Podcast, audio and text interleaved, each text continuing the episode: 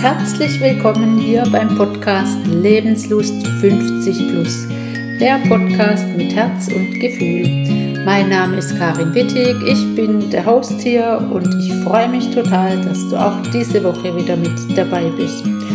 Ja, und diese Woche geht's los mit den Interviews und ich freue mich sehr. Ich habe heute Dr. Franziska Rudolph als Interviewgast.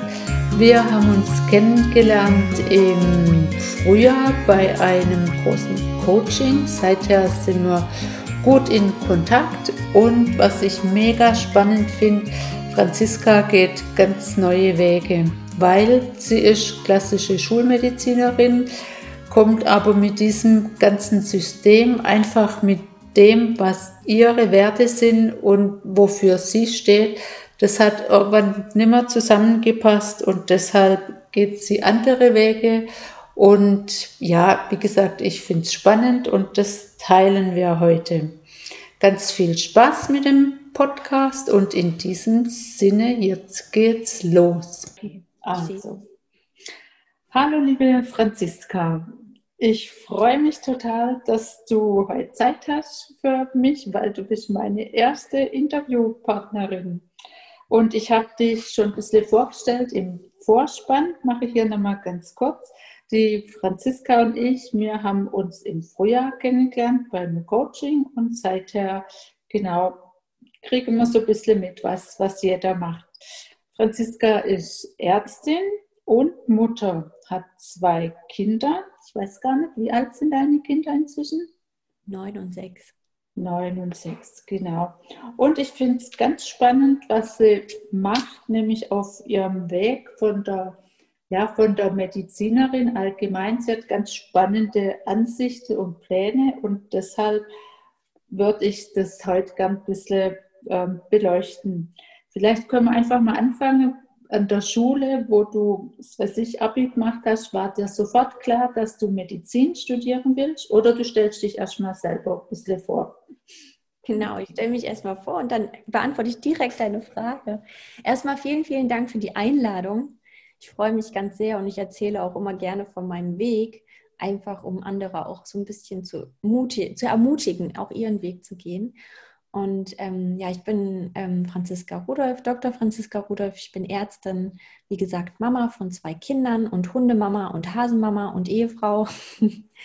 und ähm, ja, wie war das so? Ich habe tatsächlich schon sehr früh in meinem Leben mit elf Jahren ähm, war ich schwer krank. Ich hatte eine Leukämie und war ganz, ganz lange im Krankenhaus. Ich habe ähm, auch einige Freundinnen verloren, die nicht eine Leukämie hatten, sondern andere Krebsarten, die daran verstorben sind.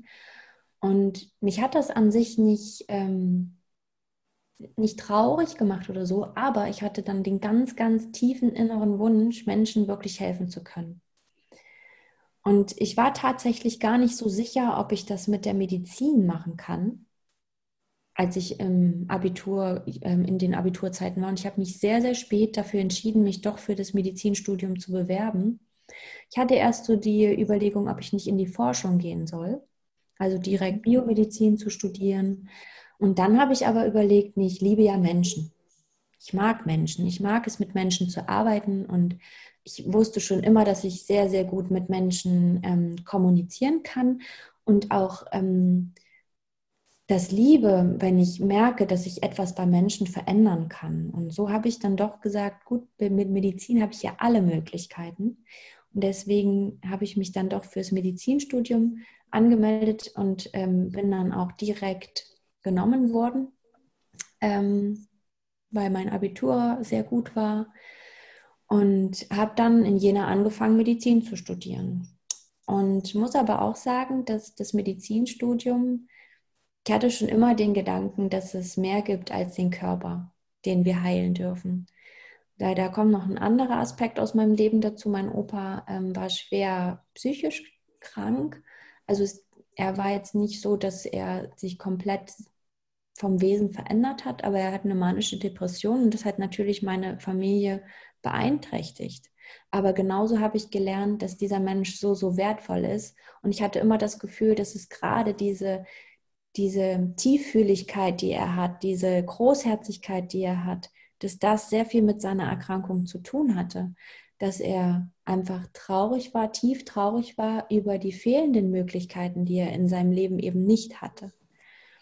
Und deswegen war für mich immer ganz klar, dass es nicht reicht, einfach nur den Körper zu behandeln. Und dann komme ich in dieses Medizinstudium und wir lernen, wie Krankheiten therapiert werden. Ich wollte gerade sagen, du sprichst mir so aus der Seele, weil ja, es gibt einfach noch mehr zwischen Himmel und Erde und die Seele vergisst man ganz oft. Das wollte ich jetzt gerade fragen, wie ging es dir in diesem Studium der Schulmedizin, das ja wirklich sehr durchgetaktet ist und sehr theoretisch und sehr technisch? Mm, also tatsächlich muss ich ähm, dazu sagen, ich habe nach dem Physikum ein Jahr Pause gemacht, einfach um mich selber zu finden, weil ich auch nicht so genau wusste, wie ich da jetzt weitermache. Ich habe dann eine Doktorarbeit angefangen, die habe ich dann aber auch wieder sein lassen. Ich war eine Zeit lang im Ausland und dann habe ich nach einem Jahr wieder angefangen, auch mit dem Wissen, ich mache weiter und ich ähm, studiere das auch fertig. Mm, und trotzdem habe ich immer versucht, ganz viel nebenbei ganzheitlich zu lesen und ähm, so viele Kurse wie möglich in, in traditionell chinesischer Medizin, soweit es das irgendwie gab, zu machen. Ganz kurz. Vergesst das immer. Also, Entschuldigung. ähm, genau, also ich habe diese ganzheitlichen Kurse ähm, versucht zu belegen und da auch ganz viel gelesen, auch ähm, ganz viel Literatur gesucht. Also zum Beispiel der Rüdiger Dahlke und so, das, das habe ich ähm, immer verfolgt und habe da so meine eigene Art und Weise zu denken ähm, für mich entwickelt, hatte aber schon immer das Gefühl, dass es nicht jeder hören will. Mhm. Also ja, Schulmedizin und Naturheilkunde, das ist nicht bei alle stößt es nicht auf Gegenliebe, genau, das ist. Genau. Und als ich dann fertig war, ähm, habe ich mich ja für die ähm, Geburtshilfe entschieden. Vorrangig Geburtshilfe ist ja immer gemeinsam mit der Gynäkologie und natürlich habe ich auch das gelernt. Aber die Geburtshilfe habe ich ähm, gemacht, weil es einfach super intuitiv ist. Also du kannst da so, so viel gut begleiten, indem du einfach die Frauen abfängst, wo sie stehen. Und das, das, ist, für mich, das ist für mich Kunst. Das habe ich unheimlich gerne gemacht. Hm, das Problem ist darin, oder die Herausforderung darin ist, dass ähm, du trotzdem den Leitlinien folgen musst, die es einfach gibt. Weil wir in einem Rechtsstaat leben und ähm, böse gesagt stehst du, wenn du Mutter und Kind betreust, so fast mit einem Bein gefühlt immer im Gefängnis, weil wenn irgendwas schief geht, dann sind natürlich die Klagen auch groß. Und das ist halt wirklich sehr herausfordernd, dann diesen, diesen schmalen Grat zu finden, in dem du noch intuitiv arbeiten kannst, was die Geburtshilfe einfach leben lässt und ähm, trotzdem nichts in Richtung ähm, Charlatanerie so zu machen. Ne? Also das, das liegt mir auch ganz fern und das ist mir auch ganz, ganz wichtig. Naturheilkunde und Psychosomatik und die Mind Body Medicine das ist einfach ein kompletter großer Unterschied dazu, dass ich irgendeinen Heiler vertraue, der durch Handauflegen sagt, dass er irgendwas heilen kann. Das hat nichts damit zu tun, sondern es ist einfach, den, wir dürfen gucken, wo die Symptome beim Menschen herkommen. Und zu 90 Prozent gibt es immer eine seelische Belastung, die das verschlechtert, die dazu führt, dass der Mensch nicht mehr für sich sorgt sei es durch schlechte Ernährung, sei es durch Rauchen, sei, sei es durch ähm, fehlende Selbstfürsorge. Ähm, und es ist einfach ein Unterschied, ob ich nun wirklich den Menschen als Ganzes sehe mit seinen seelischen Sorgen und Nöten oder ob ich ihm sage, ich lege die Hand auf und heile ihn damit, was natürlich nicht funktioniert. Aber du kommst halt wirklich an die Grenze, weil viele Ärzte das, also viele ärztliche Kollegen das auch gar nicht greifen können. Die haben sich nie damit befasst, die haben den Zugang dazu nicht, ob sie es nun nicht fühlen oder einfach wirklich rational nicht zulassen und ablocken, das kann ich nicht so gut beurteilen. Da habe ich mich einfach, ähm, habe ich nicht weiter gefragt, weil sie einfach oft abblocken. Ähm, aber trotzdem in diesem Umfeld dann so zu bestehen, wenn man so denkt, ist für mich sehr herausfordernd gewesen, was ja letztendlich auch dazu geführt hat, dass ich mich ähm, nach und nach zurückgezogen habe. Das finde ich ganz spannend, dass du das jetzt so erzählst, auch gerade mit der Geburtshilfe. Muss ich gerade einen Satz dazwischen einwerfen bei unserem Krankenhaus hier, der Chefarzt von der Gün, der hat sich wirklich, das ist ja auch ein klassischer Schulmediziner, der hat sich der Naturheilkunde geöffnet und der verbindet jetzt beides. Und mit dem habe ich auch einen Termin, den darf ich interviewen, da freue ich mich auch drüber, weil das ist für mich die ideale Ergänzung, die Schulmedizin und die Naturheilkunde in Kombination. Also total spannend. Aber jetzt wollte ich noch mal fragen, dann hast du praktisch nach dem Studium hast angefangen in der Gyn zu arbeiten, in, in der Klinik? Mhm. Genau, ich war fünf Jahre in der Klinik bis jetzt Dezember ähm, 2019. Und dann war ich noch drei Monate in der Praxis und dann habe ich äh, aufgehört, aktiv in der Patientenversorgung zu arbeiten. Und gab es jetzt da irgendeinen speziellen Auslöser für dich, dass du, dass du gesagt hast, es geht nicht mehr oder ich will nicht mehr oder es passt einfach nicht mehr in mein Bild? Oder? Also es gab nie den Punkt, wo ich gesagt habe, so jetzt muss ich jetzt hier raus. Das ist eine Entwicklung gewesen.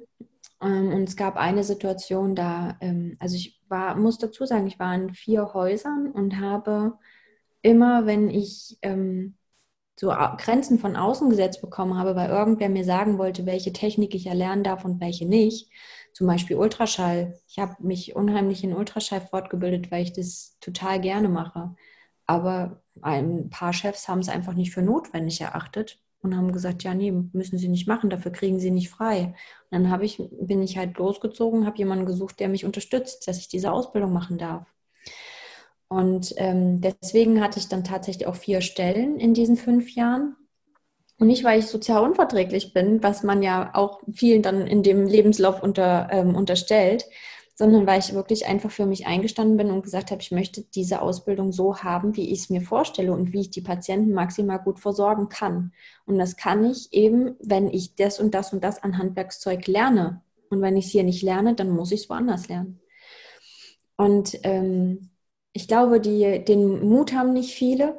Mein Mann, der hat auch immer die Hände über den Kopf zusammengeschlagen, hat gesagt, oh Gott, wenn einer deinen Lebenslauf sieht. Aber tatsächlich hatte ich nie Probleme, eine neue Stelle zu finden, weil ich ähm, immer überzeugen konnte mit dem, was ich konnte.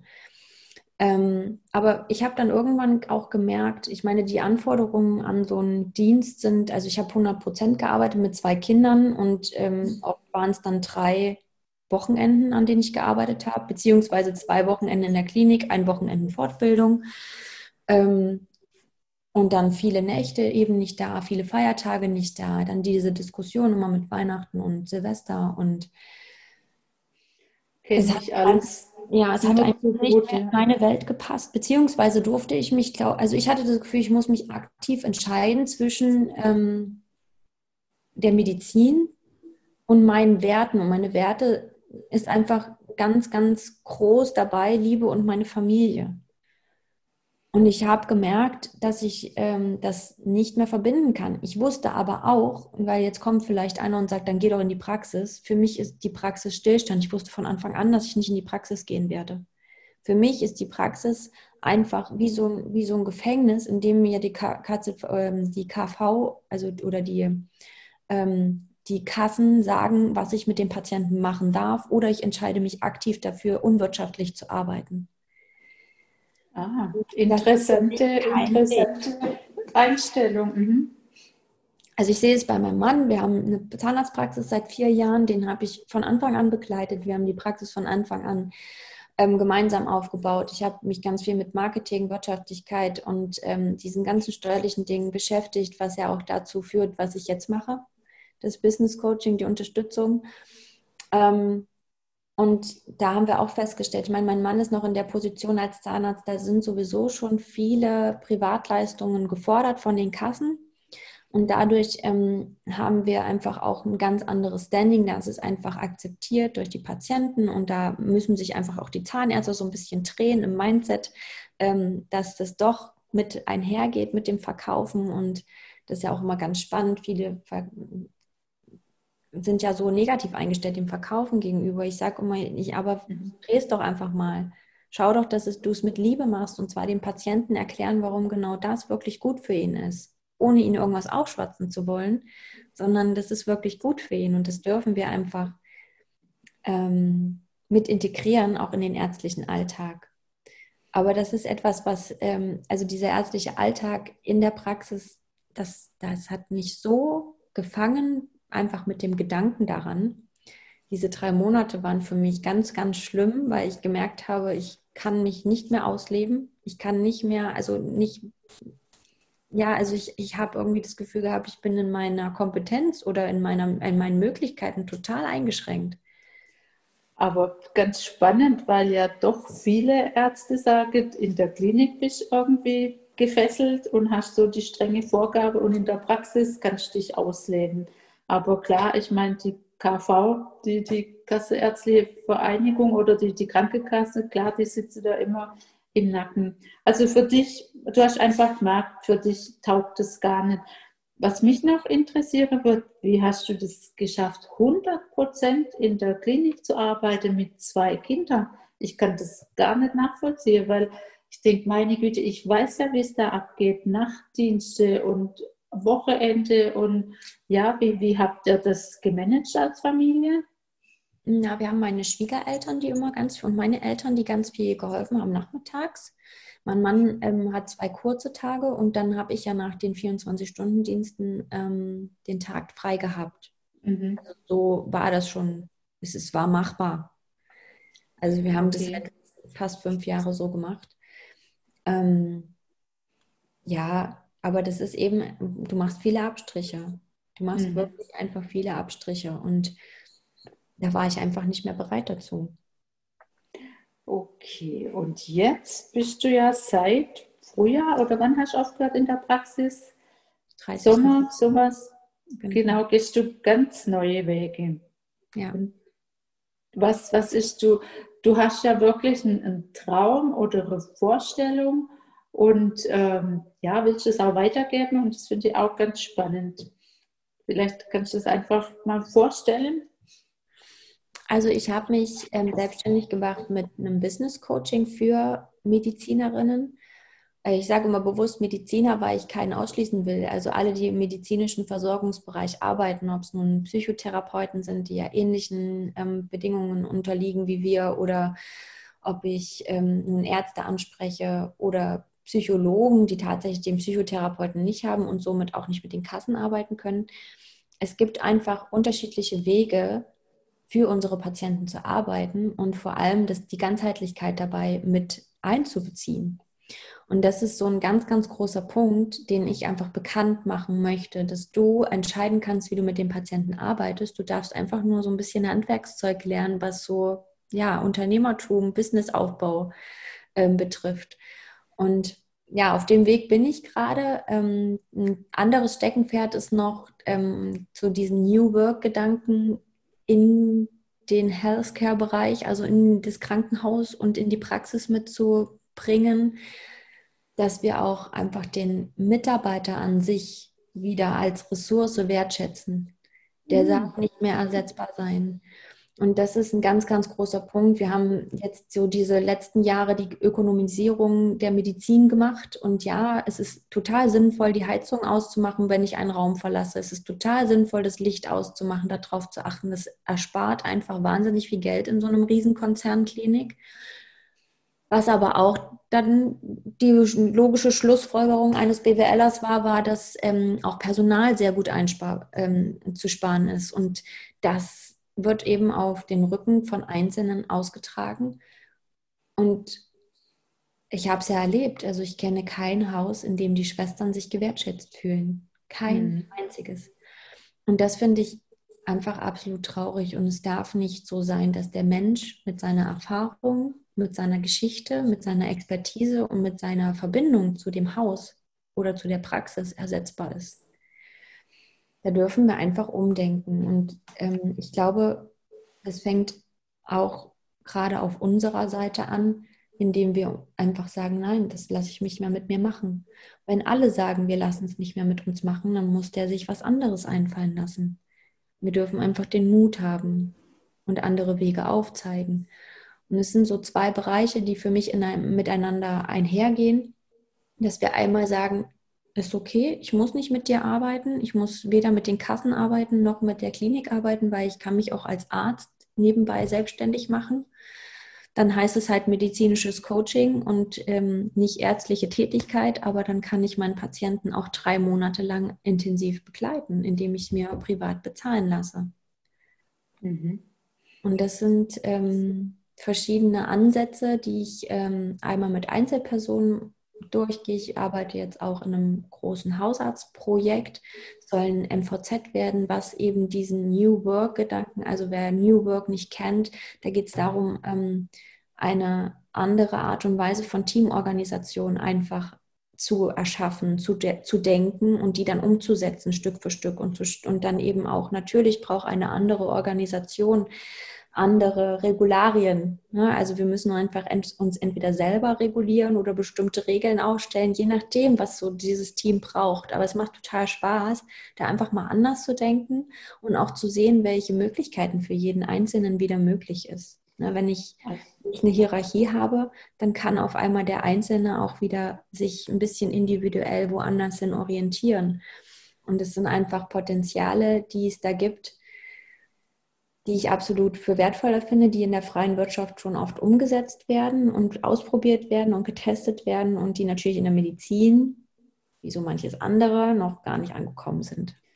Also das hört sich total spannend an und mich, mich wird es jetzt richtig anlachen. Ich werde auch auf jeden Fall nachher das äh, verlinken, dass man da mal ein bisschen gucken kann, wen das interessiert, weil, wie du gerade gesagt hast, also Wertschätzung im Krankenhaus, das ist wirklich das ist ähm, ja ein großes Thema und mittlerweile immer mehr verlassen die Krankenhäuser, weil sie es einfach auch nicht mehr ertragen, sage ich mal ganz klar. Aber das ist eine Entwicklung, da guckt man schon seit Jahren zu und ähm, wahrscheinlich muss man es einfach spüren, dass es irgendwann halt nicht mehr geht.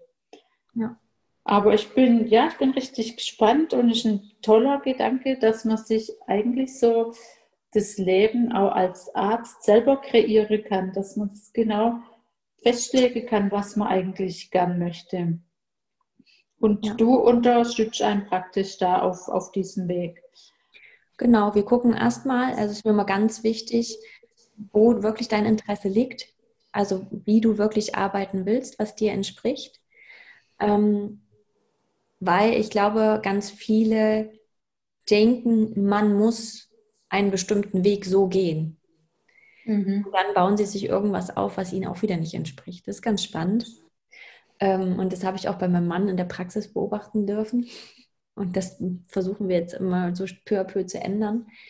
Ähm, aber da habe ich das einmal so am eigenen Leib gesehen, beziehungsweise am Beispiel meines Mannes. Und es ist einfach ganz, ganz wichtig, dass wir uns etwas schaffen, was auch zu unserem Leben und zu unseren Vorstellungen passt.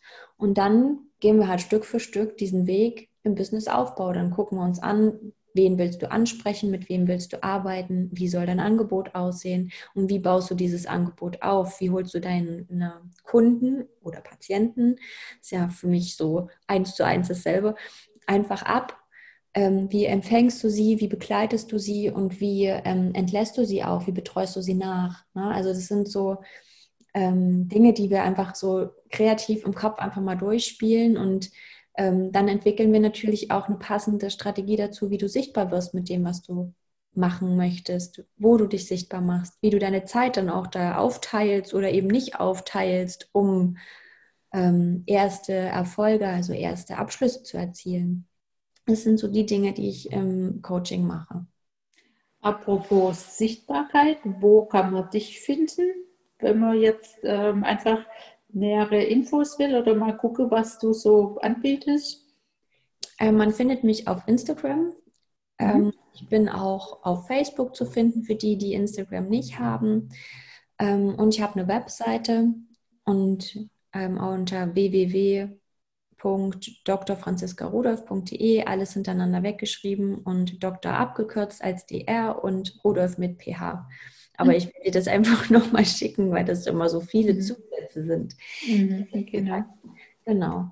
Das sind so die Hauptplattformen, auf denen man mich findet. Und ich habe noch einen eigenen Podcast, das ist der Erfolgspodcast für Medizinerinnen, in dem ich auch so meine Gedanken und Impulse teile und auch einige Gäste habe. Genau.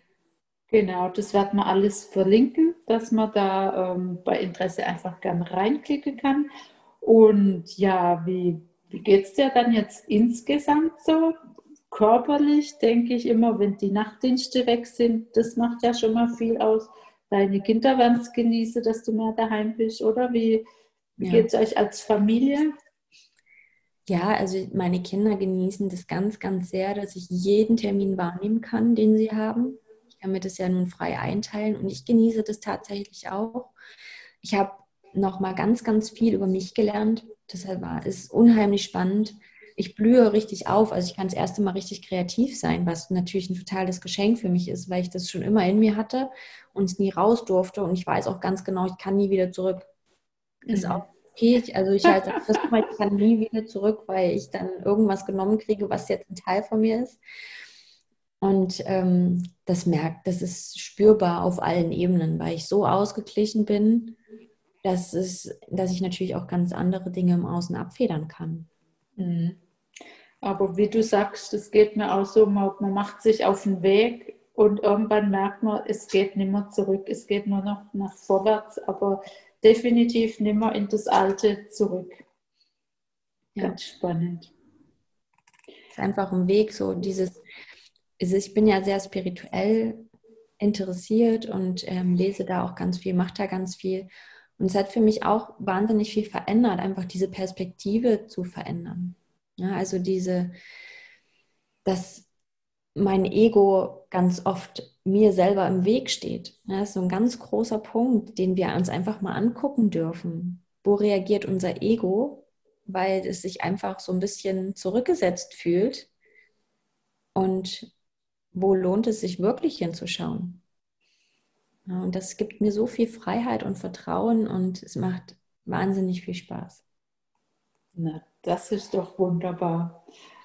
Das ist auch ein schönes Schlusswort, denke ich. Dann haben wir jetzt einiges von dir erfahren. Ich bin wahnsinnig gespannt, wie es weitergeht, wie es seine Kreise zieht. Und ich denke, man wird auf jeden Fall auch in Kontakt bleiben. Und wer weiß, ähm, uns irgendwann auch mal wieder hören. Und in, dann würde ich jetzt einfach sagen, vielen Dank für dieses Gespräch und ja, bis bald, liebe Franziska.